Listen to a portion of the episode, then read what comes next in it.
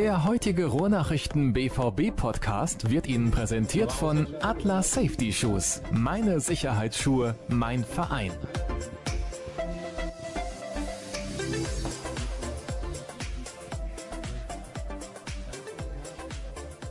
Ich hoffe, man konnte das nicht hören. Die diskutieren nämlich noch hier, die Kollegen. Ja, läuft schon ganz lange. Ja, ja, das geht ja so hier beim BVB-Podcast der Ruhrnachrichten. Es ist Zeit, mal wieder über Borussia Dortmund zu sprechen und das machen wir heute wieder in einer ganz illustren Runde. Ja, Dirk Krampe stellt jetzt noch den Ton aus bei seinem Handy, ist kein Problem. Lassen wir alles drin, ist ja authentisch. Also, ihr habt gehört, Dirk Krampe ist mit dabei, Jürgen Kors ist mit dabei und Matthias Dersch ist zum Abschied nochmal mit dabei. Denn morgen ist offiziell seine Zeit bei den Ruhrnachrichten abgelaufen. Aber das soll nicht Thema sein. Wir wollen uns nämlich konzentrieren auf das, was in dieser Saison bei Borussia Dortmund alles passiert ist. Einige Themen habe ich schon mal zusammengefasst. Umbruch gab es in der Sommerpause, dann gab es den Gruppensieg in der Königsklasse, aber ein Leistungsloch in der Liga. Es gab ein bisschen Ärger in der Winterpause. Es gab den sogenannten Dissens zwischen Hans-Joachim Watzke und Thomas Tuchel, beziehungsweise eigentlich dem kompletten Verein und dem Trainer. Es gab Ausschreitungen leider vor dem Spiel gegen Leipzig und die Sperre der Südtribüne. Es gab den Anschlag auf den Mannschaftsbus und Dinge, die dann danach passiert sind, die nicht so schön waren. Es gab ein bisschen die sportliche Wende mit dem Sieg in München, so möchte ich es mal titulieren, im Pokal-Halbfinale und dann den Pokalsieg in Berlin und dann natürlich zum Schluss noch den Trainerwechsel. Und darüber sprechen wir heute. Ich hoffe, ihr habt ein bisschen Zeit mitgebracht, also ihr, die Hörer, denn Jürgen Kors schüttelt schon den Kopf, aber er wird hier einfach gezwungen, sich zu äußern. Fangen wir doch mal mit dir direkt an, Jürgen. Ja. Du warst ja die letzten Monate ein bisschen außen vor in Elternzeit. Ich hoffe, den Kindern und der Familie geht es entsprechend gut. Und ich habe es eben gesagt, einen Umbruch gab es zu Beginn der Saison. Wir haben damals auch zusammengesessen bzw. gestanden drüben im Studio und haben darüber diskutiert, was wir erwarten von dieser Saison. Sind deine Erwartungen erfüllt worden?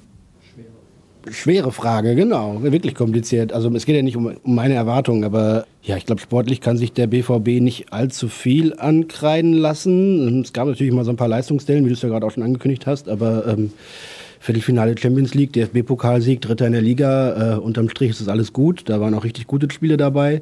Ähm, auch schöner Fußball, auch ein paar schwächere Episoden. Gerade so im, im Herbst, Winter, da gab es eine Phase mit vielen Unentschieden und so weiter, die ein bisschen hinter den Erwartungen dann zurückblieben. Aber grundsätzlich kann man äh, mit der abgelaufenen Saison sehr zufrieden sein, glaube ich. Also es ist der erste Titel seit fünf Jahren. Gut. Das Saisonziel mit der direkten Qualifikation für die Champions League erreicht. Gut. Nach der Abstinenz äh, in der Champions League direkt wieder zu den besten acht zu zählen, sehr gut. Alles in Ordnung. Ist auch für dich alles in Ordnung, Dirk? Ja, wir haben das ja schon mehrfach gesagt. Man muss das halt trennen. Ne? Es gab die sportliche Ebene, äh, wo, glaube ich, die Ergebnisse stimmten. Äh, es ist ja keine, keine Mannschaft so durch die Saison gerauscht, außer vielleicht jetzt mal abgesehen von den Bayern.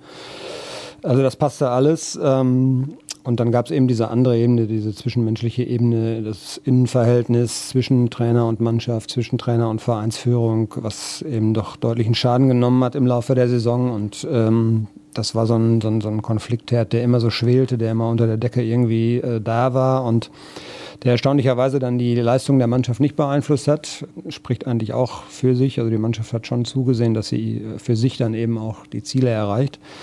Und äh, von daher war das alles in Ordnung. Ähm, was sich abseits des Platzes abgespielt hat, eben war dann völlig unnötig und äh, war auch eigentlich nicht typisch BVB und ähm, ja, mit den entsprechenden Konsequenzen am Ende dann auch. Jetzt stibitzt er bzw. schaut schon nach im Kicker-Sonderheft. Das gibt's doch gar nicht. Matthias, wie bewertest du denn diese Spielzeit? Ein bisschen kurzer zusammengefasst. Ja, mein Jürgen und Dirk haben das ja im Grunde schon gesagt. Das ist eine ganz, ganz komische Saison gewesen. Und äh, wenn ich so zurückdenke, ich habe damals angefangen, über den BVB zu berichten. Da war Thomas Doll noch da, ein halbes Jahr. Da gab es dann damals diese berühmte Arschabrede.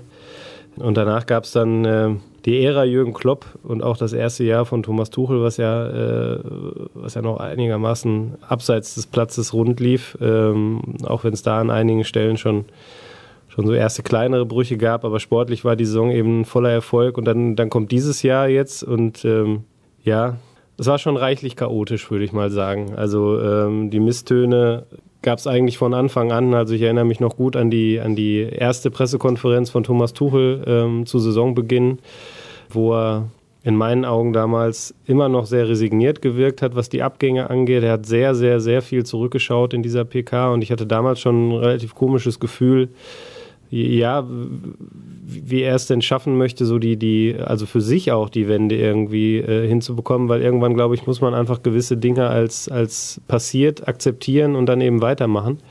Ähm, aus sportlicher Sicht ist das sicherlich ja dann gelungen. Also ähm, haben die beiden auch schon genug zu gesagt. Es gab halt diese Ausschläge nach unten, es gab auch die, die Ausschläge nach oben, wenn ich da zum Beispiel an die Champions League Gruppenphase denke, die Spiele gegen Real Madrid und ähm, sicherlich auch die gesamte Pokalsaison. Ja, und dann gab es halt auch noch diesen Anschlag. Also der äh, darf ja, glaube ich, in der Saisonbilanz auch nicht vergessen werden. Ähm, 11. April war es. Ich hatte letztens noch beim Aufräumen die, die Karte von dem Spiel in der Hand und ähm, habe da nochmal dann mich, mich zurückerinnert äh, an den Abend. Immer noch unwirklich eigentlich, wenn man, wenn man heute drüber nachdenkt. Und in den Tagen danach habe ich mir auch viele Gedanken darüber gemacht, äh, wie soll man die Saison jetzt eigentlich noch zu Ende bewerten, weil damals irgendwie gar nicht absehbar war, wie die Mannschaft dann auch langfristig oder mittelfristig darauf reagiert. Schaffen sie es noch, sportliche Leistung zu bringen? Wie hätte man es bewertet, wenn das nicht geschehen wäre? Ähm, das war eine, eine, ganz, ganz komische Situation. Ähm, und da muss man der Mannschaft, glaube ich, ein großes Kompliment machen, dass sie es wirklich geschafft haben, sicherlich auf unterschiedlichem Wege und ähm, nicht für, für alle äh, gleichsam ja, auf dem gleichen Wege stattfinden, haben sie es geschafft, ähm, diesen Anschlag irgendwie auszublenden und dann doch sportliche Leistung zu bringen, das Ganze noch mit dem Pokalsieg zu krönen, ähm, in der Bundesliga die Champions League zu erreichen. Das war schon, schon eine ganz, ganz starke Leistung. Ähm, und ich glaube, dass das, das äh, eindrücklichste Zeichen dafür war, dass der Anschlag ähm, in der sportlichen Bewertung irgendwann gar keine Rolle mehr gespielt hat. Ist uns hier auch ein paar Mal vorgeworfen worden von Hörern, ja, bei der Saisonbilanz habt ihr den Anschlag vergessen. Das lag sicherlich auch daran, wie die Mannschaft damit umgegangen ist, dass das nicht mehr so Thema war. Aber ich glaube, wenn wir jetzt so den großen, ganzen Rückblick machen, dann äh, müssen wir das durchaus dann auch nochmal beachten. Dass da eben etwas sehr Außergewöhnliches passiert ist, was Gott sei Dank glimpflich ausgegangen ist.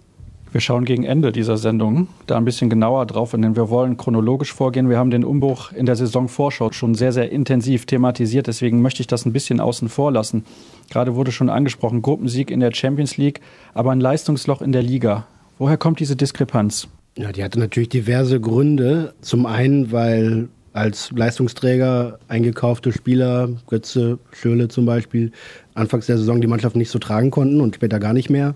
Dann gab es natürlich Schwierigkeiten mit ein paar Verletzungen und was dann gegen, gegen Oktober, November vor allem ähm, dann problematisch wurde, waren auch taktische Umstellungen und, und äh, Rochaden im, in der Startelf, die äh, nicht funktioniert haben, wo Thomas doch immer viel probiert hat und damit äh, häufiger mal daneben lag. Ich erinnere mich äh, gern und ungern an ein 3 zu 3 in Ingolstadt, äh, das ein Hanebüchner Fußball war nach, ich glaube, es war drei Tage nach dem Sieg in Lissabon in der Champions League, so ein Beispiel dafür, für diese Diskrepanz in den Leistungen, die diese dann auch teilweise sehr junge Mannschaft eben nicht alle drei Tage abrufen konnte. Also Verletzungen, Fehl von eingeplanten Leistungsträgern, beziehungsweise nach dem Umbruch, Wegbruch von Leistungsträgern und eben einer zentralen Achse, Umstellungen innerhalb der Mannschaft, Verletzungen. Da, das sind diverse Gründe, die dazu geführt haben, dass äh, Borussia Dortmund da eben ein, kein konstantes Bild abgegeben hat immer wieder angedeutet hat, wie gut sie sein können, wie stark sie sein können, aber auch immer wieder Rückschläge erleiden musste. Jürgen hat gesagt, es wurde viel ausprobiert von Thomas Tuchel in der Phase. Dirk, deiner Meinung nach zu viel? Ja, glaube ich, kann man so, so stehen lassen. Er hat es dann ja in der Rückrunde auch äh, ein bisschen korrigiert, hat äh, sich auf eine Formation dann im Prinzip festgelegt, vor allem auf eine taktische Formation mit ein paar Abweichern, klar, aber im, im Prinzip war das dann ein bisschen stabiler und das hat auch dann zu stabileren Resultaten geführt. Und ja, diese Auffälligkeit, es kam eine Frage, die habe ich bei Twitter schon gesehen, nach der Auswärtsschwäche. Vielleicht kann man da mal ein bisschen vorgreifen. Es gab, glaube ich, nach englischen Wochen fünf Auswärtsniederlagen das richtig im Kopf habe. Es gab insgesamt, glaube ich, sechs Auswärtsniederlagen in der Saison. Und dieser Zusammenhang, der ist dann ja offensichtlich. Also da scheint es dann tatsächlich auch so zu sein, dass eben einige Spieler nicht in der Lage waren, eben in diesem Drei-Tage-Rhythmus äh, ihre Leistungen abzurufen. In Kombination dann mit dem, was Jürgen gerade schon sagte, eben, dass auch Leistungsträger, die diese Mannschaft ja als Stützen tragen sollten, die waren ja weggebrochen. Dann hat man welche dazugeholt in Götze, in Schöle, ähm, die aber eigentlich ja, Schüler in Ansätzen, aber Götze war ja nie so der Götze, den man sich hier erhofft hatte. Und äh, Schüle ist dann komplett auch weggebrochen, ausgefallen, war verletzt. Und ich glaube, da hat man das dann auch deutlich gesehen, dass eben so eine Mannschaft ähm, nicht nur von jugendlichem Elan leben kann, sondern dass sie eben Spieler braucht, die in der Lage sind, eben auch in Schweine spielen, sage ich das jetzt mal so, wo du ganz genau weißt, da ist ein Gegner, der ist eigentlich nicht dein Kaliber, aber der wird jetzt in diesem Spiel alles versuchen und der wird auch darauf setzen, dass du müde bist dann trotzdem eben dagegen zu halten. Das ist ja eine Stärke auch der Bayern, die dann trotzdem irgendwie gewinnen. Und ähm, diese Statistik zeigt jetzt einfach, dass es eben beim BVB in dieser Saison eben da so ein bisschen gehapert hat. Trotzdem gab es, glaube ich, viertbeste Auswärtsmannschaft Borussia Dortmund. Also so ganz schlecht war es jetzt nicht mit eben diesen äh, erwähnten äh, Ausbrechern nach unten. Und der Zusammenhang eben mit der, mit der Belastung ist dann da auch deutlich. Wobei Tuchel ja da, also ich erinnere mich an Darmstadt, ich weiß gar nicht, auf wie viele Positionen er da getauscht hat. Spontan würde ich sagen zehn. Das äh, ja, ist natürlich auch immer ein gewisses Signal, was er damit dann ausgesendet hat. Einmal an den Gegner, was so ein bisschen in die Richtung geht, wir nehmen euch nicht so ganz für voll und sind der Meinung, dass wir euch auch mit der zweiten Garde schlagen können. Natürlich auch so ein bisschen an die eigene Mannschaft die, ähm, wo ich glaube, wenn man wirklich alle Spieler austauscht oder sagen wir mal sechs, sieben Spieler austauscht und eben keine Achse auf dem Platz lässt, auch immer so das Signal äh, gibt, äh, die schlagen wir jetzt im Vorbeigehen. Ähm, da können wir auf im Grunde alles verzichten, was wir vorher einstudiert haben. Wir probieren jetzt mal eine neue Taktik aus und stellen jetzt mal Burnic zum Beispiel in Darmstadt äh, einfach mal in die Kette. Das waren, das waren so, so Spiele, die sind natürlich völlig unnötigerweise dann irgendwo abgegeben worden ärgerlich eigentlich, wenn man sich die Tabelle mal anguckt. Ich glaube, Leipzig wäre definitiv unter anderen Umständen einzuholen gewesen und äh, man wäre, glaube ich, auch an die Bayern näher rangekommen, wenn man vielleicht auf solche, auf solche Experimente verzichtet hätte. Ähm, und das hat dann eben dazu geführt, dass man dass man so wirklich schlechte Spiele gemacht hat, wie in Darmstadt, äh, wie in Ingolstadt, was wir vorhin schon angesprochen haben. Dann gab es eben auch noch das Spiel in Frankfurt mit der fast berühmten Wutrede danach mittlerweile. Ähm, und, ähm, und das, war, das war einfach ein Problem. Und das ist, glaube ich, auch das, was dann bei vielen hängen bleibt, was dann auch so diesen Eindruck der Auswärtsschwäche dann, dann eben mit sich bringt, dass die Leute eben vor allem an solche krassen Ausreißer denken. Und von, daher, von denen gab es auch zugegebenermaßen einige in dieser Saison. Ich möchte da mal ein bisschen was dagegen halten. Der ist jetzt gerade gesagt, da hat man so einen jungen Spieler einfach in die Viererkette gestellt.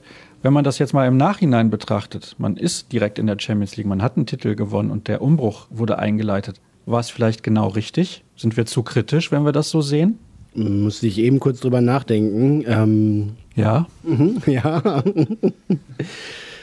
Ja und nein. Sicherlich kann man äh, dem Trainerteam zugutehalten, dass es ihnen gelungen ist, einige Spieler kontinuierlich in Richtung Startelf oder zumindest erste 14 so ranzuführen. Wenn ich an Christian Pulisic denke zum Beispiel, Julian Weigel im Jahr davor schon oder zumindest phasenweise wie Felix Passlack, als er mal gebraucht wurde und, und äh, genau, raketenhaft natürlich Usman Dembele, der in seiner ersten Profisaison, die er jetzt gerade mal abgeschlossen hat, ich erinnere das immer wieder, weil äh, es so unglaublich klingt, ja, durchgestartet ist wie selten jemand zuvor. Also in einigen Punkten sehr, sehr außerordentlich gut gelungen, aber dann eben auch in anderen Punkten, die wir angesprochen haben, wieder nicht. Denn äh, dann werden Spieler manchmal wochenlang nichts liegen gelassen, wo man sie eigentlich irgendwie mit Spielpraxis ein bisschen versorgen könnte. Plötzlich sollten sie dann wieder die Kohlen aus dem Feuer holen und waren beim nächsten Mal wieder auf der Tribüne. So, da fehlte manchmal so ein bisschen das Händchen, so das Gefühl für die, für die jungen Leute dann in einigen Phasen. Das war mein Eindruck. Von daher es ist bei den, bei den Spielern, bei denen es gelungen ist, auch teilweise herausragend gut gelungen, ja. Und es ist bei einigen so, dass man sich fragt, ob da nicht irgendwie noch mehr möglich gewesen wäre, ob da mit einer etwas behutsameren Menschenführung vielleicht auch mehr möglich gewesen wäre.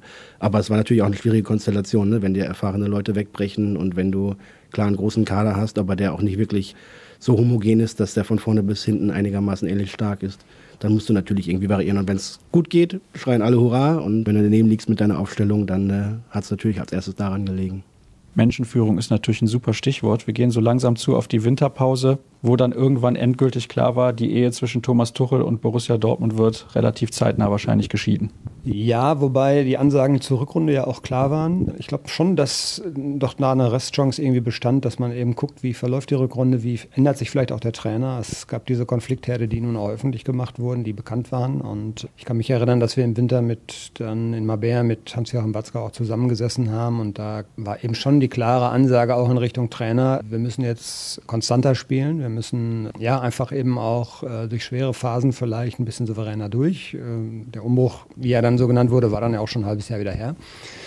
Und was, was von den Ergebnissen dann in der Rückrunde kam, war das dann auch in Ordnung. Nur auf der anderen Ebene hat es dann anscheinend eben nicht gereicht. Und es war dann ja spätestens, spätestens mit den ganzen äh, Geschehnissen um den Anschlag, wo es eben widersprüchliche Aussagen gab über die Informationen, die Tuchel eben bekommen hat. Wie er war er eingebunden, wie war er nicht eingebunden. Spätestens da war der Zeitpunkt, wo eben auch klar war, dass es nicht weitergehen wird. Knackpunkt vielleicht dann auch dieser Transfer von Alexander Isak, wo der Trainer offiziell nichts von wusste? Nein, kein Knackpunkt. Das war nur eine Episode von vielen. Also ich meine, der ist natürlich ein gutes Beispiel für einen jungen Spieler, der es dann halt nicht gepackt hat unter Tuchel.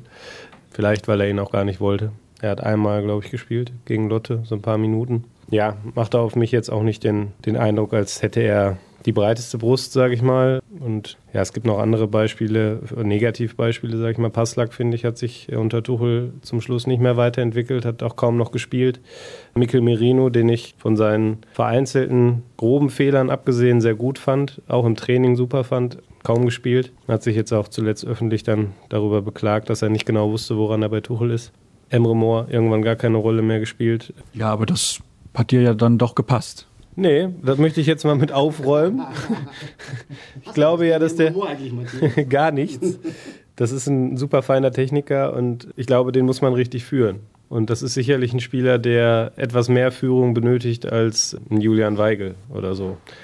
Und da ist dann auch immer die Frage, da sind wir wieder beim Zwischenmenschlichen, hat ein Trainer Interesse daran? Einen Spieler etwas näher an die Hand zu nehmen oder nicht. Und bei Emre Moore ist es offensichtlich nicht passiert, weil der hat, wenn er gespielt hat, dann auch häufig mal klare Ansagen bekommen. Es gibt diese berühmte Episode aus dem Training. Schade, dass Florian nicht da ist. Der war ja damals live vor Ort bei dem Straftraining, so mag ich es mal nennen. Also auch da ist es wieder eine, eine, eine gespaltene Bilanz, würde ich sagen. Dann gehen wir weiter. Nach diesem Wintertransferfenster und eben dieser Verpflichtung von Alexander Isak und den Aussagen dazu gab es dann die Ausschreitungen vor dem Spiel gegen RB Leipzig. Wenn man dann zu so einem Spiel anreist und das mitbekommt, was sind da so die ersten Gedanken? Und oh nein, das kann ja wohl nicht wahr sein, diese Idioten? Ähm, ja, im, im, Stadion, also das, was auf der Strubbelallee vor dem Stadion passiert ist, haben wir in der Arena selber nicht mitbekommen, sondern nur die Transparente, die du dann siehst und du denkst, Leute, ihr wollt doch irgendwie herkommen und ein Fußballspiel sehen. Ich äh, habe da manchmal Schwierigkeiten, mich in die Lage dieser oder die Denkweise dieser sogenannten Traditionalisten oder dieser echten Fußballfans oder Ultras äh, hineinzuversetzen. Das ist aber auch hingehend besprochen, dass da Transparente gezeigt wurden, die so inhaltlich nicht gingen, die auch eigentlich nicht zu rechtfertigen sind. Das hat natürlich nochmal für großes Aufsehen gesorgt, spätestens dann mit der Sperre anschließend der Südtribüne im Spiel gegen Wolfsburg. Und das war einfach ein weiterer von den schon angesprochenen vielen Schauplätzen außerhalb des wahren sportlichen Geschehens, ne, die Borussia Dortmund in dieser Saison so mitgemacht hat. Das war sicherlich außergewöhnlich. Leipzig war sicherlich ein Tiefpunkt. Der BVB ist vorher auch immer wieder mal äh, durch einige Anhänger, vor allem auch auswärts, vor allem auch international, dann irgendwie negativ in Erscheinung getreten und jetzt einmal da eben extrem zu Hause. Das äh, tut dem Verein nicht gut, das tut dem Fußball und der ganzen Bundesliga nicht gut. Dann gab es dann noch die eifrige Debatte, die uns auch, auch von außen an uns immer herangetragen worden ist. Das liegt doch irgendwie alles an dem Watzke und der hat die doch alle scharf gemacht und so weiter. Ne, wo es dann auch wirklich persönliche Angriffe gegen den Geschäftsführer gab, der anschließend irgendwie von den schwierigsten Wochen in seiner Amtszeit gesprochen hat. Äh, und der hatte ja schon einige schwierige Wochen in seiner Amtszeit, wenn man da mal zurückdenkt. War das sicherlich als negativer Höhepunkt der Saison. Hätte das schon gereicht, wenn dann anschließend nicht der Anschlag gekommen wäre, dann wäre dieses Thema sicherlich auch nicht so schnell wieder in der Versenkung verschwunden, wie es dann anschließend passiert ist. Ich möchte übrigens an der Stelle nochmal kurz klarstellen, mit Idioten meinte ich vor allem die, die irgendwie Kinder, Frauen und Familie bewerfen mit Steinen oder was auch immer da geworfen wurde. Und das auf der Tribüne ist ja nochmal eine ganz andere Geschichte. Das sollte man auf jeden Fall differenzierter betrachten. Da passt eine Frage eines Hörers ganz gut zu, weil Dirk hat ja eben schon eine vorab ein bisschen beantwortet, als es darum ging, warum die Mannschaft auswärts so eine anscheinend erschreckend schwache Bilanz hatte, obwohl es gar nicht so extrem schwach war. Und zwar geht es da um die Beurteilung der Fanszene. Also einmal diese Ausschreitung, dann gab es den Teilboykott gegen äh, Bremen und es gab auch das Pokalfinale, wo dann wieder Pyrotechnik gezündet wurde. Wie ist das Verhältnis zwischen den Fans und der Clubführung zu beurteilen momentan? Ich glaube, relativ angespannt. Das war ja damals 12.12, kann ich mich erinnern. Das war, glaube ich, vielleicht noch so ein Tiefpunkt. Danach hat Watzke ja auch viel Aufklärungsarbeit geleistet und es hatte sich so zwischenzeitlich ein bisschen gebessert, aber ich glaube, zurzeit ist das ja, nicht gerade rosarot, kann man so sagen. Vielleicht bin ich da jetzt auch der Falsche. Ich habe da ja eine sehr, sehr klare Meinung. Ich finde, wer sich beste Fans der Liga schimpft oder nennt oder damit gerne auch brüsten möchte, der darf eigentlich so ein Verhalten nicht an den Tag legen. Und wenn man jetzt immer darauf verweist, dass es dann Einzelne sind oder vielleicht kleinere Gruppen von 50 Leuten, dann mag das richtig sein. Aber ich finde, diese Südtribüne oder die Fanszene in Dortmund generell kann so viel Kraft entfalten, aber sie kriegen es einfach auch nicht in den Griff, diese Chaoten zu stoppen, beziehungsweise ein bisschen in, in den Griff zu bekommen. Und ja, das ist sehr schade, denn es lenkt einfach auch vom Sport ab. Das hatten wir ja dann, ja. Wir hatten eine Sperrung der, der Südtribüne gegen Wolfsburg. Es wurde gar nicht über den Sieg gegen Leipzig geredet. Es wurde auch ja fast schon wieder nach dem Pokalfinale sehr, sehr wenig über den Sport zunächst berichtet. Da ging es dann auch wieder los mit Pyro und gellendes Five-Konzert, was auch von den Frankfurtern kam, okay. Aber es gab immer wieder diese, diese Nebenschauplätze, die einfach davon auch abgelenkt haben, wenn zum Beispiel eine Mannschaft, die Mannschaft eine gute Leistung gezeigt hat. Und ich finde, das ist auch schade eben für die Spieler, denn da ist einiges ja, nehmen wir mal den Sieg gegen Hoffenheim oder eben auch den Sieg gegen Leipzig, dann gar nicht hinreichend gewürdigt worden. Und das, denke ich, muss sich die Fanszene auch schon ankreiden lassen, dass man da, ja, unnötig irgendwie Knüppel zwischen die Beine geworfen hat. Das war völlig unnötig. Es hat ja dann anschließend auch Strafen gegeben, auch durch, durch den äh, Verband. Beispielsweise bei dieser Gruppe, die auf dem Weg nach Darmstadt, glaube ich, zum Auswärtsspiel nach Darmstadt erwischt worden ist. Aber der allergrößte Teil dieser Sperren ist jetzt nach der Sommerpause abgelaufen und die äh, Kollegen dürfen dann zum ersten Heimspiel wieder ins Stadion oder zum ersten Auswärtsspiel, wenn sie wollen. Da hat sich der Club dann, glaube ich, auch teilweise im Stich gelassen gefühlt von den, ähm, von den Schiedsgerichten beziehungsweise von, den, von der DFL oder DFB, die dann entsprechend nicht mit der Härte durchgegriffen haben, die sich der Verein an dieser Stelle gewünscht hat das ist ein Problem. Ich würde dazu auch gerne noch mal einen ganz klaren Satz sagen, weil ich es einfach unverschämt auch finde. Äh, man muss sich als Verein dann auch die, die Frage gefallen lassen, wie kann es denn sein, dass diese Pyro-Idioten immer wieder an Karten kommen? Ich kenne so viele Leute, die gern zum DFB-Pokalfinale gefahren wären und die da, du auch? Ja. Ich konnte nicht, aber ich wäre gern gefahren. Die da sich auf ein Spiel gefreut hätten, ihre Mannschaft unterstützt hätten und einen schönen Abend gerne gehabt hätten. Und die kriegen alle keine Karten. Und diese ganzen Leute kommen immer wieder an Karten, über welche Kanäle auch immer. Und ich glaube, der Verein kennt seine Pappenheimer, der weiß auch, wie die Verteilung über die, der Karten über die Fanclubs dann funktioniert. Und das ist für mich unbegreiflich. Warum ist das für den Verein so ein schmaler Grad, Matthias? Ja, die Frage muss ausgerechnet an dich gehen, ich weiß. Nein, ach, ich weiß nicht, ich bin. Das ist so ein Thema, da könnten wir jetzt auch eine eigene Sendung drüber machen und trotzdem, glaube ich, würden wir da keine Klarheit reinbringen. Zumal wir jetzt über einige Vorfälle gesprochen haben, die ja dann auch wieder, für, also wo dann die, also zum Beispiel dieser Teilboykott, den du angesprochen hast, das war ja wieder, ja, in dieser Ultralogik eben ging es darum, dass man da Solidarität mit einer anderen Gruppe zeigt, die irgendwie Probleme mit der Polizei hatte. Das hatte in dem Moment ja nichts damit mit dem Verein an sich zu tun. Das verstehe ich in dem Moment dann auch nicht. Also da, da ist jetzt ein super wichtiges Spiel in der Bundesliga. Es war eine, eine spannende Konstellation. Es war im Endeffekt ja auch ein sehr geiles Spiel gegen Bremen. Und die kommen dann aus Solidaritätsgedanke nicht. Trotzdem ist das jetzt wieder so eine Sache, wo ich denke, okay, das ist eben eine Jugendkultur mit eigenem Kodex und mit, mit eigenen Denkweisen, die muss man nicht teilen, wenn man nicht Teil dieser Kultur ist. Das muss man auch nicht verstehen. Trotzdem würde ich da dann mal sagen, wenn das eben deren Logik ist, dann sollen sie der folgen. Das hat dann aber nichts damit zu tun, oder beziehungsweise das, das äh, rechtfertigt dann aber nicht den Einsatz von Pyrotechnik im DFB-Pokalfinale. Warum das so ein schmaler Grad ist, es ist natürlich eine Entwicklung, die jetzt über, über viele, viele Jahre passiert ist. Ich glaube, die Leute, ich bin in den 80ern, Anfang oder 84, Mitte der 80er geboren. Ich kenne die, die, die, die, die Stimmung damals eben nicht aus eigener Erfahrung, aber es war, was so erzählt wird, viel situativer. Es gab eben nicht diesen Dauersingsang der Ultras, den es heute gibt das gibt so einem Spiel meiner Meinung nach eine ganz andere Dynamik. Also ich finde, wenn man mal, ja, weiß nicht, andere Ligen guckt, wo man diese Kultur nicht hat, wenn man auch andere Sportarten guckt, Mannschaftssportarten guckt, was für eine Kraft dann eben auch so ein dynamisches, so ein dynamischer Support in gewissen Spielsituationen erzeugen kann, was für eine Kraft dann, ja, dann, dann stören mich dieser Singsang auch. Trotzdem ist er natürlich, hat die Ultrakultur in den vergangenen Jahren schon auch ihren großen Teil zu der Stimmung in den deutschen Stadien beigetragen. Und Es gab sicherlich auch, oder es gibt sicherlich auch viele im Stadion, viele normale Fans, die sich dahinter gut verstecken, die das Spiel schauen, die selber nicht aktiv am Support teilnehmen. Ob das dann aus Trotz ist, weil sie genervt sind, oder ob das aus Bequemlichkeit ist, ist sicherlich auch unterschiedlich gelagert. Ich glaube, wenn man jetzt von heute auf morgen, sagen wir mal, alle Bundesliga-Clubs würden beschließen, dass die Ultragruppen keine Karten mehr bekommen, dann wäre die Stimmung, glaube ich, sehr, sehr merkwürdig in den Stadien.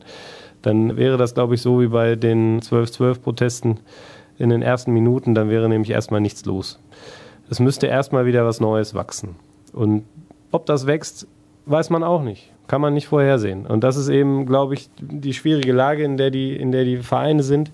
Sie können, glaube ich, auf die Ultras nicht verzichten. Und es gibt eben auch genug Positivbeispiele. Also ich würde mich jetzt auch weigern, die per se zu verurteilen.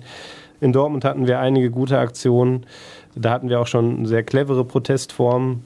Es gibt in, in anderen Städten oder in anderen Clubs Positivbeispiele, Darmstadt zum Beispiel, diese ganze Thematik mit dem, mit, dem, mit dem jungen Fan, der dann an Krebs gestorben ist. Das Stadion hat dann letztes Jahr so geheißen. Das sind alles so Sachen, die natürlich auch aus dieser Kultur entstanden sind. Wie gesagt, ich habe jetzt schon viel erzählt und wir könnten jetzt noch viel, viel länger darüber sprechen.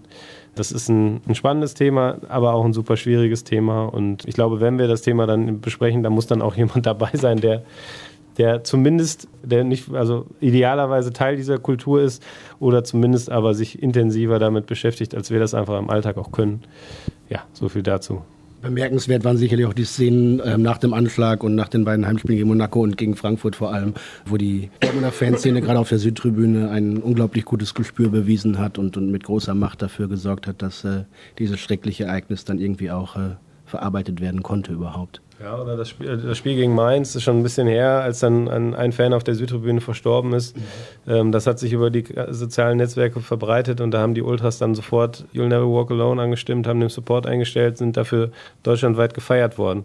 Also man muss da differenzieren und da müssen dann auch, glaube ich, wir als Medien differenzieren. Man darf dann nicht auf der einen Seite immer die tollen Choreos abfeiern und auf der anderen Seite alles verurteilen. Ich glaube, da muss ein Mittelweg gefunden werden von allen Seiten.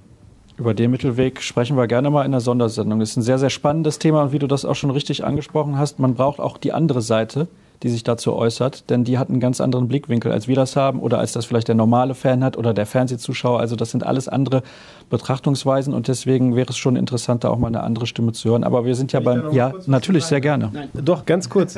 ähm, es ist natürlich auch immer so eine gewisse Doppelmoral dabei. Ne? Also wenn ich jetzt zum Beispiel, ich bin jetzt nicht der ganz große Wintersportfreund, aber wenn ich dann mal reinschalte und dann sehe ich an den Skisprungschanzen, die dann immer proppevoll sind, da sehe ich auch Leute mit Pyrotechnik. Das wird komischerweise dann da immer abgefeiert, auch von den Kommentatoren im Fernsehen.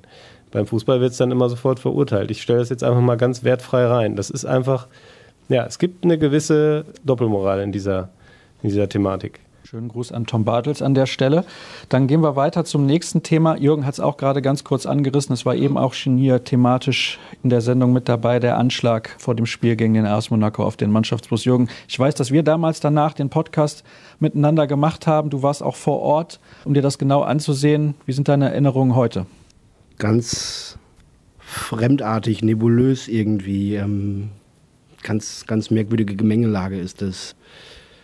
An dem Abend selber mit der, mit der Aufregung und dem Ungewissen und so vor weiter drumherum ist das irgendwie alles noch gar nicht zu greifen und auch im Nachhinein erst so peu à peu, wie dann rauskam, was da los war.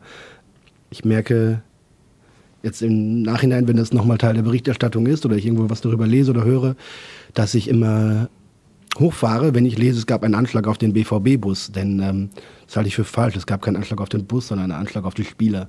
Da hat jemand mit gezielt, bewusst, aus offensichtlich niederen Motiven versucht, Menschen äh, zu ermorden, zu töten. Und das, da in dem Moment merke ich immer, dass da ein Ereignis war, das äh, ja immer noch surreal im, im Rückblick wirkt, aber in seiner Ausprägung, in der, in der Härte und so weiter, sicherlich zu einem, zu einem der besonderen, äh, außergewöhnlichen und erschreckenden äh, Momente gehört, die ich so miterlebt habe. Ja, dich nimmt das immer noch ein bisschen mit. Ja, das tut es, wenn ich daran denke, weil, weil irgendwie ähm, es ja so knapp war, dass da nicht äh, viel, viel mehr passiert ist. Und wir haben eben schon, es klang eben schon an, so der, das Sportliche hat dann schnell wieder alles andere übertüncht und die Diskussion um Tuchel etc. Ähm, und kurz vorm Anschlag haben wir darüber geredet, ob Aubameyang irgendwie alberne Blitzmützen aufsetzen darf, wenn er ein Tor schießt. Und das alles verblasst und relativiert sich vor dem, wenn man darüber redet, dass da um, äh, um ein Haar, um wenige Sekunden, Bruchteile von Sekunden ähm, Spieler, Menschen, junge Menschen, Familienväter ums Leben gekommen wären, weil äh, jemand, das ist ja zumindest Stand der Ermittlungen, Geld damit verdienen wollte, dass eine Aktie abstürzt. Das ist so, so abstrus und absurd, dass das äh, nach wie vor nicht zu begreifen ist in der Art und Weise, wie, das, wie dieses Motiv da steckt. Und äh, ja, in der Art und Weise, dass da irgendwie junge Menschen, die großen Spaß daran haben, Fußball zu spielen, die natürlich eine sehr exponierte und, äh, und privilegierte Position genießen, aber eben dann auch mit äh, Umständen zurechtkommen müssen, mit denen man nicht gerne tauschen möchte. Dirk, wann hast du zum letzten Mal mit einem Spieler über diese Situation gesprochen? Oh, da müsste ich schwer überlegen. Ähm, komme ich jetzt in dieser Sekunde nicht drauf. Ich hatte ja auch an dem Tag frei, äh, übrigens. Aber vielleicht mal als Ergänzung auch zu Jürgen, das ist ja so auch ganz normales menschliches Verhalten, glaube ich. Ich denke mal, wenn man äh, von Anschlägen irgendwo auf der Welt äh, hört, ist das erstmal sehr weit weg und äh, es rückt einfach unglaublich in die Nähe. Jetzt nicht nur dadurch, dass es eben in Dortmund war, sondern dass es eben auch Leute betroffen hat, die man kennt, mit denen man eben zusammenarbeitet und ich kann mich gut erinnern, ich musste meine Tochter abholen und ähm, saß im Auto, als ich dann hörte, dass das Spiel erst später angepfiffen wird, beziehungsweise sogar eine Absage droht und es soll da was gegeben haben, hieß es dann im Radio und ich habe dann hinterher den Rest des Abends vom Fernseher verfolgt und muss echt sagen, ich hatte auch weiche Knie, denn das hat sich dann ja dramatisch eben zugespitzt, als dann immer mehr Details kamen und ja, dadurch, dass es eben eben Leute betraf, die man kennt, rückt es unglaublich an, nah an einen ran und wir haben jetzt aktuell gerade den Fall, dass unser Sohn auf Klassenfahrt nach London soll und es gibt Terrorwarnungen Stufe 4 von Stufe 5 und ähm, da überlegt man sich sowas dreimal, ob man äh, sowas dann auch unterstützen möchte oder ob man einfach dann sagt, nee, das ist mir, ist mir jetzt zu riskant, ich würde jetzt privat, wenn es nicht sein muss, nicht gerade nach London fahren zum Beispiel. Und äh, ja, also ein ganz, ganz schlimmes, schlimmes Thema. Und ich glaube, die Tatsache, dass äh, es sehr, sehr, sehr glimpflich abgegangen ist, bis auf die Verletzung von Marc Bartra, hat, glaube ich, die Dimension auch so ein bisschen weiter unten gehalten, aber es war schon, wie Jürgen gerade schon sagte, eben wahnsinnig knapp. Und äh, da, da ging es ja um Zehntelsekunden und da wären ganz andere Sachen passiert oder eventuell passiert. Und ich glaube, dass die Mannschaft da nachher sich wirklich weitgehend noch sehr, sehr gut auf, auf Fußball konzentrieren konnte, auch mit Unterstützung, was Matthias schon sagte, mit Unterstützung der Fans. Ähm, das war schon bemerkenswert und sollte auf keinen, auf keinen Fall zu kurz kommen. Dass man da also dann am Ende der Saison alle Ziele noch erreicht hat, ist ja gar nicht hoch genug zu bewerten, glaube ich. Ich möchte an dieser Stelle nochmal die Situation erwähnen, dass ja dann auch Betten angeboten wurden für die Fans des AS Monaco. Das war eine fantastische Sache und hat gezeigt, wie viel Feingefühl auch die Fans da haben in dem Moment. Und ich denke, das ist auch so ein kleines Highlight der Saison, auch wenn es natürlich Konsequenz war einer nicht so schönen Geschichte. Ich möchte da nochmal eine Frage stellen. Bist du beim nächsten Spiel dann ins Stadion gegangen mit einem mulmigen Gefühl? Ja, am Anfang schon. Das war dann ja direkt der Samstag, Frankfurt. Gegen Frankfurt, ja. Ein bisschen schon. Ich muss allerdings sagen, dass die Kontrollen natürlich dann entsprechend auch äh, intensiv waren und ähm, also ich bin jetzt eigentlich aber auch kein Typ, der so unheimlich ängstlich ist. Also ich hatte jetzt nicht große Bedenken. Ähm, man macht sich schon so Gedanken, wenn man in großen Menschenmengen ist. Das ist nicht erst seitdem so, das ist jetzt schon seit ein, zwei Jahren so, seitdem eben diese, diese Anschläge eben vermehrt auch passieren. Und Jetzt zuletzt wieder natürlich vollbesetzte S-Bahn in Berlin beim Pokalfinale auf dem Breitscheidplatz oder eben vorm Stadion. Ja, muss man sich ja nichts vormachen. Das sind natürlich eigentlich perfekte Ziele, ja, sozusagen. Und da ist, einem, ist, man schon ein bisschen so, dass man auch um sich herum guckt, was passiert da. Und ich habe letztens noch einen Fall gehabt, als ich mit der Bahn aus, aus Nürnberg wiederkam, vom, vom Länderspiel. Vergessener Rucksack am Bahnhof, ich glaube Düsseldorf war es oder Duisburg. Da hätte man doch vor drei, vier Jahren gesagt, okay, da hat einer so einen Rucksack vergessen. Heute wird das Ding einfach sicherheitshalber gesprengt. Und es stellte sich dann nachher auch raus, es war, glaube ich, nichts, äh, natürlich nicht, aber das zeigt ja, wie sehr sich die Lage einfach verändert hat. Und es ist immer so, dass man ein bisschen aufmerksamer ist.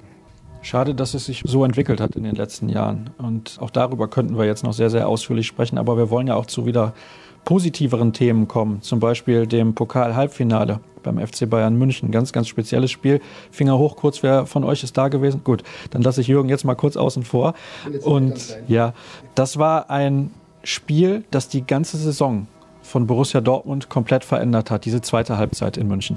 Ja, sicherlich die Bilanz. Ne? Also das war, also vor allem dann, weil es im Finale veredelt wurde. Also wir würden jetzt heute auch anders über das Spiel denken, wenn sie dann gegen Frankfurt das Finale nicht gewonnen hätten. Das war vor allem ein Spiel, was irgendwie auch relativ so die Saison ganz gut zusammengefasst hat. Ordentlich reingekommen, gut reingekommen, dann eigentlich zur Halbzeit fast schon ausgeschieden, so wie es dann gelaufen war, wie, wie, wie viel Zug die Bayern dann auch hatten, wie viel Druck sie gemacht haben. Und dann ein wahnsinniges Comeback gefeiert, als die wenigsten es noch für möglich gehalten haben, mich eingeschlossen. Da gab es dann diese, diese ja, grandiose Szene von Sven Bender. Gehört natürlich auch eine, eine, gehörige Portion Glück dazu, aber er wirft sich da in diesen Schuss von Robben. Der geht irgendwie an den Pfosten und springt von da raus. Und ja, ein paar Minuten später steht es dann 3 zu 2 und der BVB ist im Finale das war schon, schon ein sehr verrücktes Spiel. Halbfinale in München ist für den BVB offenbar äh, ein gutes Pflaster, um verrückte Sieger einzufahren. Und klar, das hat natürlich ähm, der Saison nochmal einen ganz anderen Dreh gegeben, weil ähm, ja, man dann eben gesehen hat, dass, dass man eventuell tatsächlich trotz der ganzen widrigen Umstände, die es im Laufe der Saison gab, dass man eben eine ganz, ganz große Chance hat, einen Titel zu holen. Und ähm, ja, es ist auch Qualität gewesen, dass man diesmal eben das Finale dann gegen äh, eben nicht den größtmöglichen Gegner, und das wären die Bayern gewesen, das war in dem Fall Frankfurt, dass man das Spiel dann auch gewonnen hat. Und das ja auch recht souverän gewonnen hat. Und von daher war das, äh, war München sicherlich nochmal ein, ein letzter Wendepunkt in dieser Saison. Das Pokalfinale hast du jetzt gerade auch schon erwähnt, das ja dann dieses Halbfinale ein bisschen veredelt hat. So wenig Freude war irgendwie zu sehen. Das war auch ein Thema nach diesem Pokalfinale. Das passte aber irgendwie zum Verlauf der Saison, kann man das so sagen? Ja, das hatte natürlich auch Gründe, dass da so wenig Freude da war. Zum einen war natürlich die, wenn wir jetzt mal auf die Fans schauen, was die Frankfurter Fans da abgerissen haben, war grandios. Also diese, diese Fähnchennummer während des Spiels, generell die Lautstärke, aber die sind natürlich auch zum ersten Mal seit langer, langer Zeit wieder da gewesen, waren der Außenseiter, für die wäre ein Sieg eine Riesennummer gewesen. Die hatten keinen Druck, also natürlich Druck im Sinne von, dass sie das Ding gerne gewonnen hätten, aber Dortmund musste eben gewinnen und das hat man, glaube ich, allen angemerkt und ja, ich glaube, niemand kann sich so recht davon freimachen, dass sowas dann irgendwann auch mal Routine wird, wenn man gefühlt jedes Jahr hinfährt.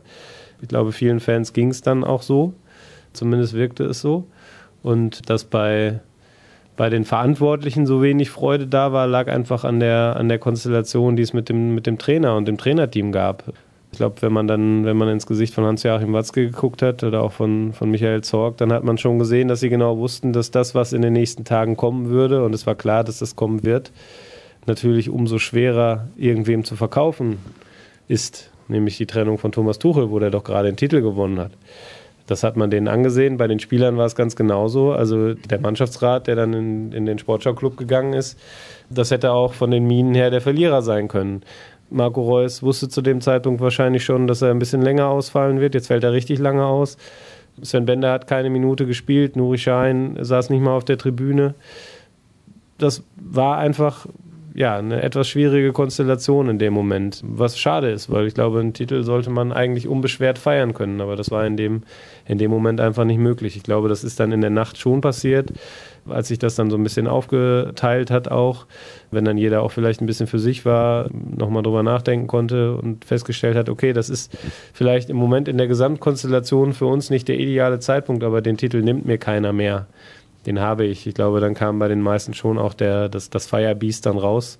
Aber so in den, direkt in den Minuten danach war es wirklich eine, eine ganz, ganz diffuse Stimmung, das stimmt.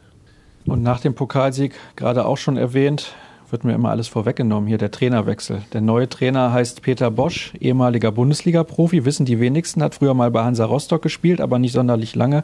Ich glaube unter 30 Bundesligaspiele sogar und nur eine Saison, ja.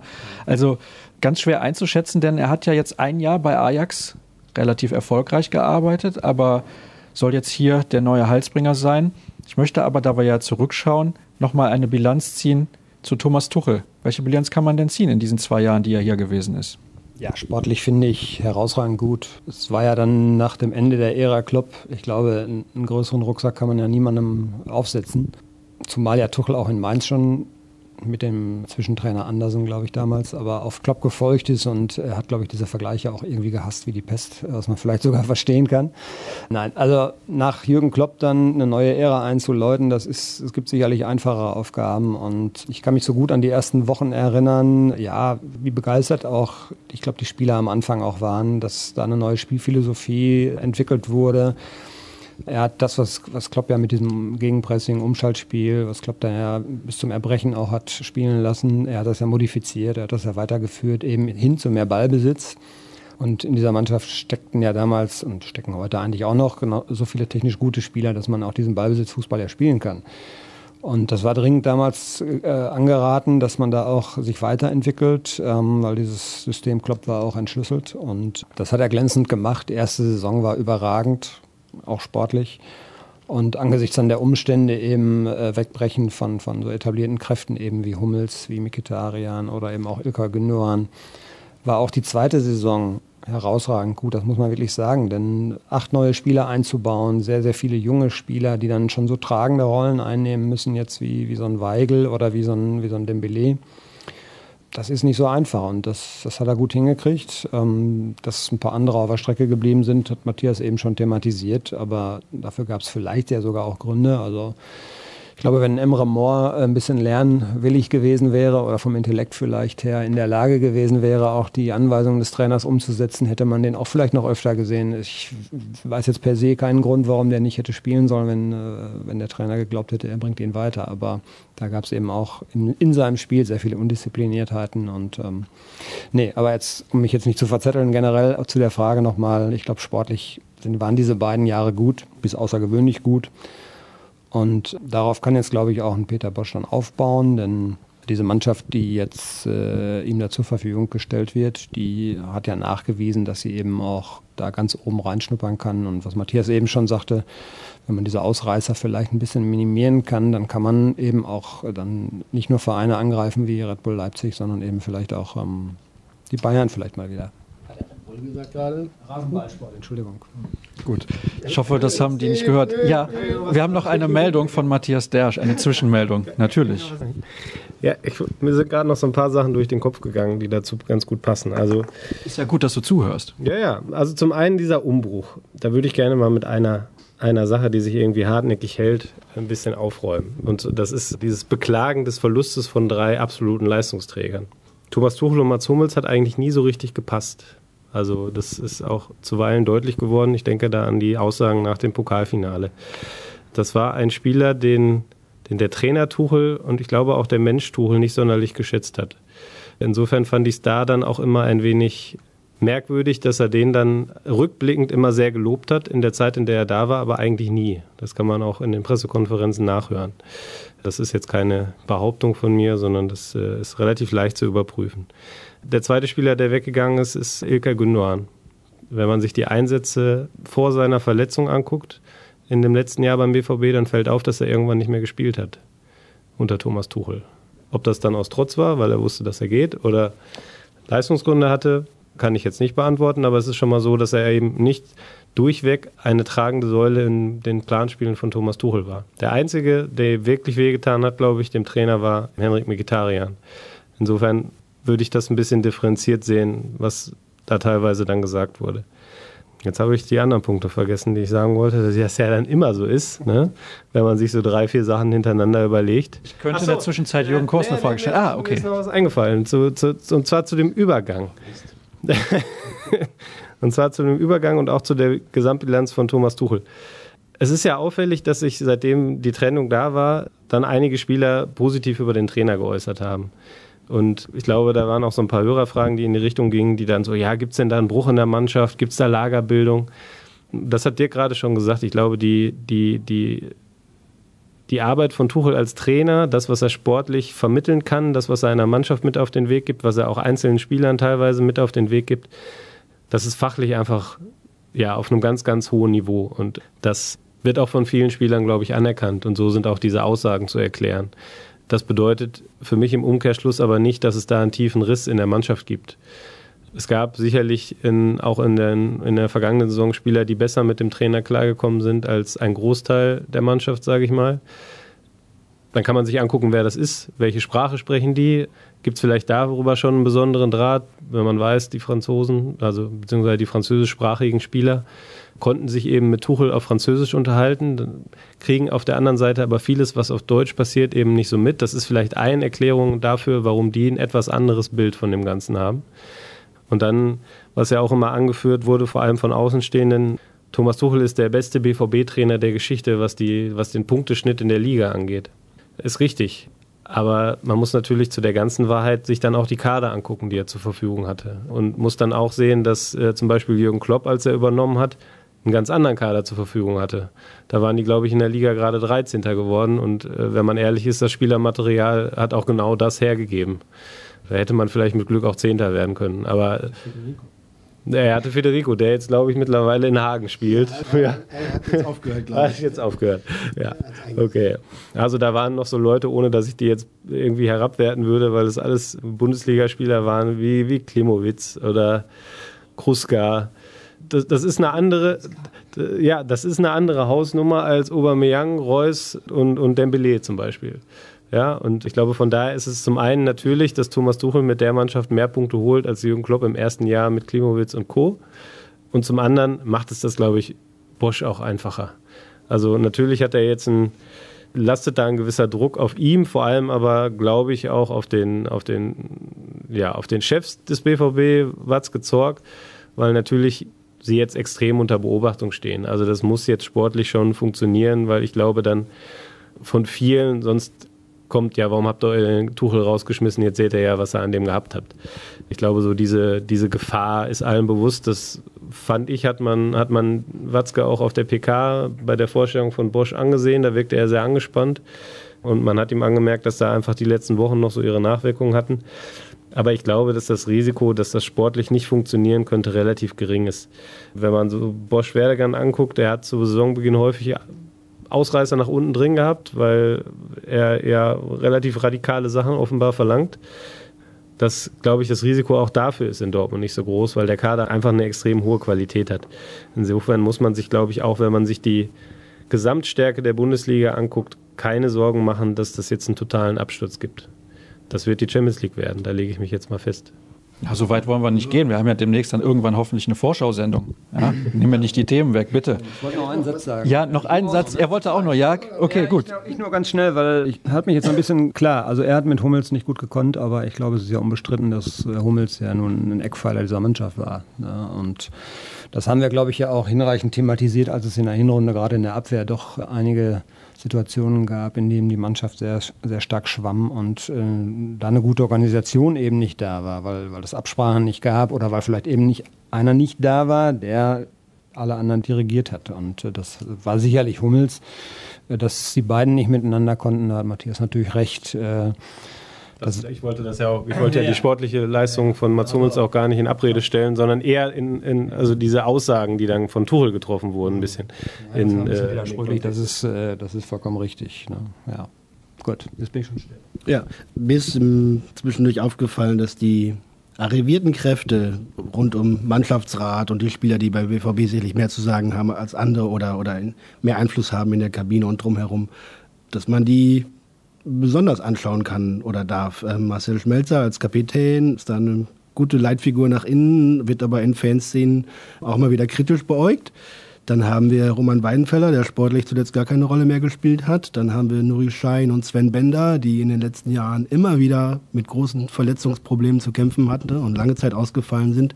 Ähnliches gilt für Marco Reus. Dann kann man sicherlich sagen, dass der dass der durchschnittliche arrivierte Spieler aus dem BVB-Mannschaftsrat etc.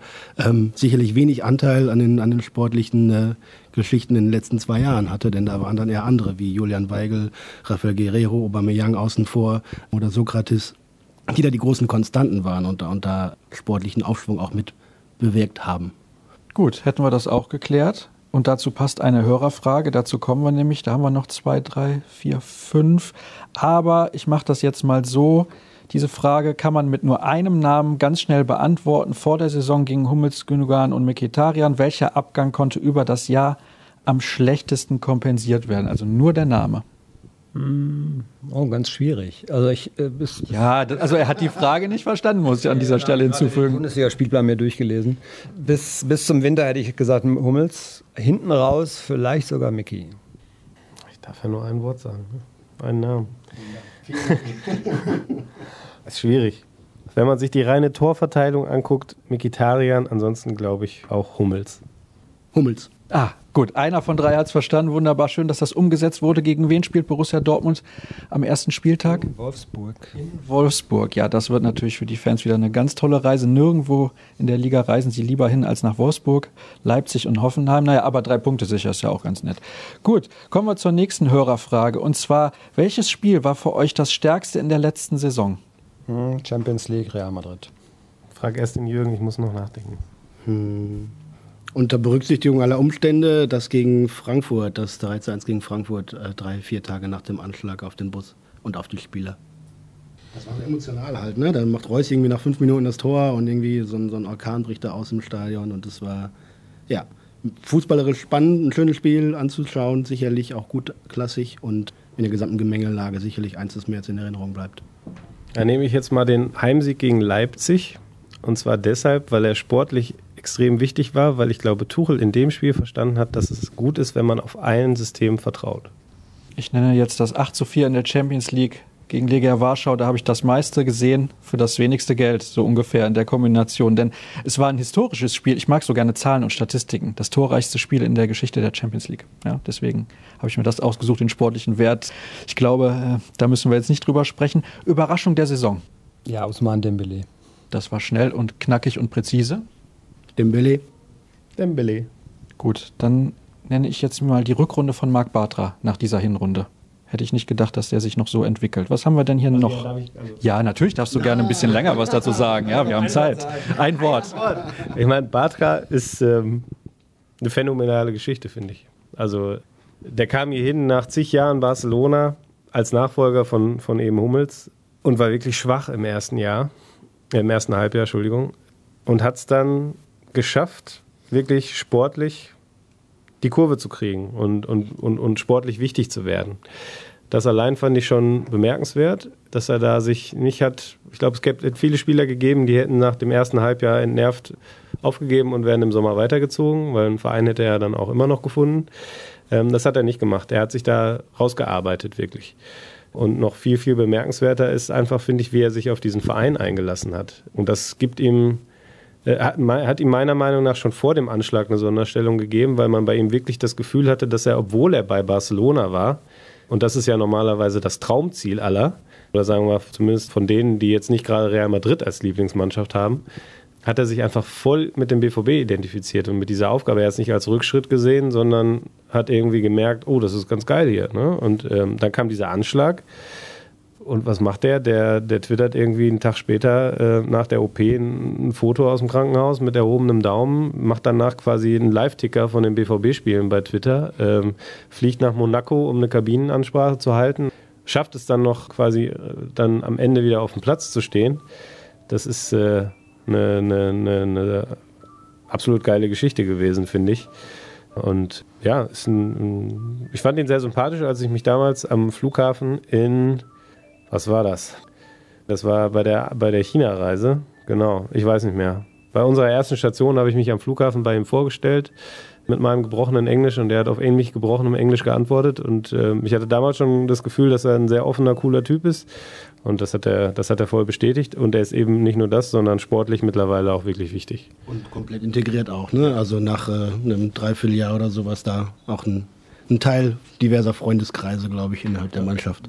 Im Hintergrund ging gerade das Telefon, das ist das Zeichen, die Hälfte der Sendung ist an dieser Stelle vorüber. Was hat Tuchel in der zweiten Saison taktisch geändert und war dies erfolgreich? Wer konnte davon profitieren? Ja, er hat nicht so sehr mit den Systemen gespielt und rotieren lassen und das hat, glaube ich, der Defensive zu mehr Stabilität äh, verholfen. Das hat die Spieler sicherer gemacht. Äh, dazu kam eben der Effekt, dass nach dem ersten halben Jahr eben auch viele neue Spieler äh, den Akklimatisierungsprozess dann auch abgeschlossen hatten. Und somit war dann eben die zweite Saisonhälfte deutlich, deutlich stabiler und mit weniger Ausreißern als die, als die Hinrunde. Ja, wenn ich mich an die erste Saison erinnere, da war es vor allem auch in der Hinserie Hurra-Fußball und in der zweiten Serie doch ein bisschen auf Absicherung bedacht und äh, nicht unbedingt auf das vierte Tor, sondern vielleicht mal eins weniger zu kassieren. Ja, da, da streiten ja dann diese ganzen Taktik-Nerds und sowas drüber, was das Thema Gegneranpassung anbelangt. Das ist ja offensichtlich die von, auch von Guardiola ausgerufene höchste Schule irgendwie, sich äh, innerhalb des eigenen Konzepts so auf den Gegner einzustellen, dass man dessen Stärken nimmt und dessen Schwächen ausnutzt. Ich fand, da hat Tuchel dann teilweise mit übertrieben ähm, und ich finde, als Borussia Dortmund, vor allem in der Bundesliga, muss man sich da nicht äh, zu sehr auf den Gegner einstellen, sondern kann mit seinen eigenen Stärken individuell und mannschaftstaktisch da durchaus auch trotzdem reüssieren. Da muss man äh, nicht daraus gucken, ob Darmstadt jetzt irgendwie einen äh, etwas längeren Mittelstürmer hat, der bei hohen Bällen da vielleicht besser zu berücksichtigen ist oder im Pokalfinale einen Spieler auf eine Position stellen, die er eigentlich gar lange nicht mehr gespielt hat, nur weil man vielleicht einen Kopfball mehr gewinnt oder einen weniger verliert.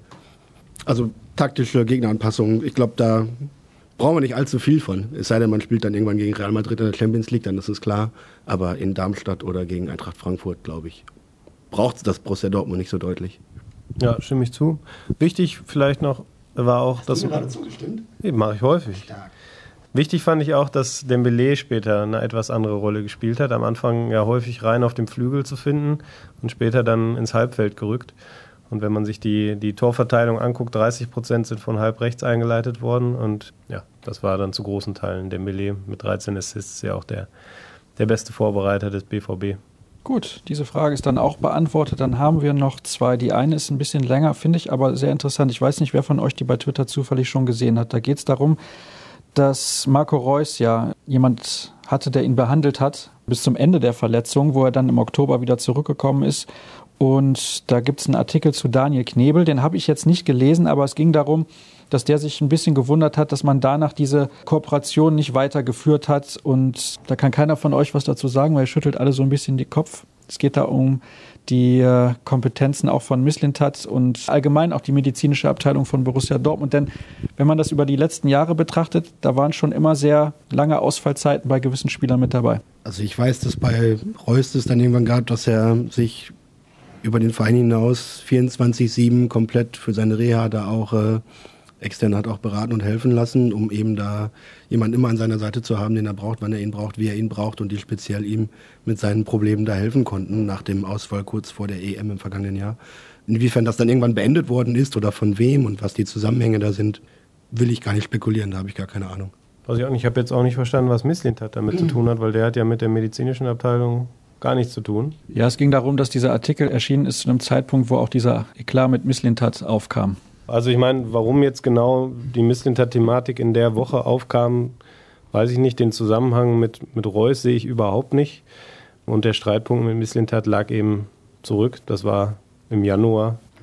Oliver Torres, da gab es eben damals Streit, der dann eskaliert ist. Also da sehe ich auch keinen, keinen Zusammenhang. Das ist mir zu sehr Verschwörungstheorie, wenn man dann sagt, ja, weil das eine passiert ist, wollte dann jemand Tuchel eins auswischen und hat die andere Sache öffentlich gemacht. Also das sehe ich nicht. Sehr gut, dann hätten wir das ja auch abgehakt. Und eine Frage gibt es dann noch die Sache mit dem Mannschaftsrat, die Jürgen eben, glaube ich, angesprochen hat. Es ging darum, dass dann natürlich diese ganzen Führungsspieler, also die im Mannschaftsrat sitzen, sportlich nicht mehr den allerhöchsten Wert haben. Deswegen die Frage, wäre es sinnvoll, den Mannschaftsrat vielleicht komplett neu aufzustellen? Ähm, ja, ich glaube, die Tendenz ist ja, glaube ich, immer so, dass man ein, zwei, drei Erfahrene da reinpackt und dann vielleicht noch einen Frischling, einen etwas jüngeren Spieler. Ich glaube, das wird der neue Trainer jetzt auch machen äh, mit dem Stellenwert. Das haben wir eben schon mal, schon mal erläutert. Also die Tatsache, dass Nuri Schein nicht so oft gespielt hat und Sven Bender nicht und dass auch in vielen Teilen der Fanszene Marcel Schmelzer sehr kritisch gesehen wird. Ich glaube, die schließt nicht auf, dass, äh, schließt nicht aus, dass sie in der Mannschaft eben ein gewichtiges Wort auch haben und ich glaube auch, dass intern die, der Stellenwert dieser Spieler ganz anders gesehen wird, ähm, gerade bei Marcel Schmelzer. Und wenn ich jetzt gesehen habe, wie es bei anderen Vereinen auch läuft, also ich glaube schon, dass äh, der neue Trainer da auch Veränderungen vornehmen wird. Ich weiß nicht, ob man einem ganz jungen Spieler äh, gleich in seinem ersten Jahr einen Gefallen tut, wenn man ihn gleich in so einen Mannschaftsrat oder so reinpackt. Äh, aber auf Dauer wird man sicherlich da einen Julian Weigel dann da zum Beispiel mal sehen. Und ja, ich weiß nicht, wer dann vielleicht noch in Frage kommt, aber ich glaube, der neue Trainer wird sich da erstmal jetzt ein Bild verschaffen und wird dann da auch entscheiden. Und generell halte ich die Mischung natürlich für wichtig, aber gerade wenn man relativ neu ist in einem Verein, sollte man sich erstmal auf seinen Sport konzentrieren und auf Fußball und die Strukturen auch kennenlernen. Und das kommt dann später, dass man vielleicht auch noch in anderer Form Verantwortung übernehmen kann. Ich habe keine Fragen mehr, deswegen jetzt die Abschiedsworte von Matthias Dersch. Oh, ich bin gar nicht vorbereitet. Ja, ich äh, verabschiede mich mal in der Hoffnung, dass ich vielleicht noch mal als Gast eingeladen werde. genau. genau. Also der, die Länge der Podcasts wird sich in Zukunft dann sicherlich verringern. Braucht dann nicht mehr ganz so die große Joggingrunde, es reicht eine etwas kleinere. Nein, mir hat es immer Spaß gemacht, mit den Kollegen zusammenzusitzen und euch ein bisschen hoffentlich zu unterhalten. Und wie gesagt, vielleicht hört man sich ja nochmal wieder, wenn, wenn ich da auch mal kommen darf. Ich würde auf jeden Fall sehr gerne kommen. Na gut, dann überlegen wir uns das mal. Ich möchte mich bei Jürgen bedanken, weil der das Ganze überhaupt angeleiert hat. Das ist ja der Grund, warum wir hier sitzen. Und mein Podcast-Highlight des Jahres war, glaube ich, die Zuschaltung der Kollegen Krampe und Dersch aus der Hotellobby in Nizza. Hinterher Kritik der Hörer, so viele Hintergrundgeräusche, aber ich fand das unglaublich authentisch, deswegen hat mir das sehr, sehr gut gefallen, muss ich sagen. Was man da ja gar nicht, was man da ja gar nicht hören konnte, war der schlafende Uli Klose von RTL. Ja, es war zu leise im Hintergrund, wahrscheinlich das das Problem. Ja. Der uns das wirklich schwer gemacht hat, uns auf das Thema zu, zu konzentrieren, muss ich sagen. Matthias ist dann auch in den Nebenraum gelaufen. Ja, vielleicht für die Leute, die Uli Klose nicht kennen, mal YouTube anschmeißen. Uli Klose und Kalkofe googeln. dann wisst ihr, wer es ist. Ja, also ich kann mich daran erinnern, hat damals den ersten Irakkrieg für RTL äh, nach Europa gebracht. Dekorierter Kollege. Absolut sehr nett. Und der netteste Fernsehmensch, den ich kenne. Ja, und es gilt die Regel, nicht Uli Klose ist da, wo die Katastrophe ist, sondern umgekehrt. Okay, das ist gut zu wissen. Schön, dass wir das am Ende nochmal thematisiert haben. Ihr merkt, bei uns ist immer sehr viel Spaß und Schabernack mit dabei, aber ich hoffe auch ein bisschen was an Kompetenz und Expertise. Ich glaube, so sind wir gut durch diese Saison gekommen. Nochmal herzlichen Dank an alle, die mit dabei gewesen sind. Wir hatten ein paar Gäste, Thomas Hennecke. Es gab zuletzt auch Ausgaben mit Florian Gröger. Also wir versuchen wirklich alles, um die Hörer irgendwie zu binden. Und Ist da eigentlich noch Nachfragen nach einem Videopodcast wegen Florian oder ist da. Ja, nee, komm. Wir wollen ja seriös bleiben, zumindest halbwegs. Alles weitere unter ruhrnachrichten.de und die einzelnen Accounts auf Twitter der Kollegen, at Dirk Krampe, Jürgen Kors, at Matthias Dersch und mich findet da unter at Sascha Stadt. Das war's von der Saison 2016, 2017. Eine Saison, die emotional und leistungstechnisch hoch und runter ging. So kann man es, glaube ich, kurz zusammenfassen. Schön, dass ihr mit dabei gewesen seid und wahrscheinlich, hoffentlich, ich denke schon, hören wir uns demnächst wieder. Bis dann. Der heutige Rohrnachrichten BVB Podcast wurde Ihnen präsentiert von Atlas Safety Shoes. Meine Sicherheitsschuhe, mein Verein.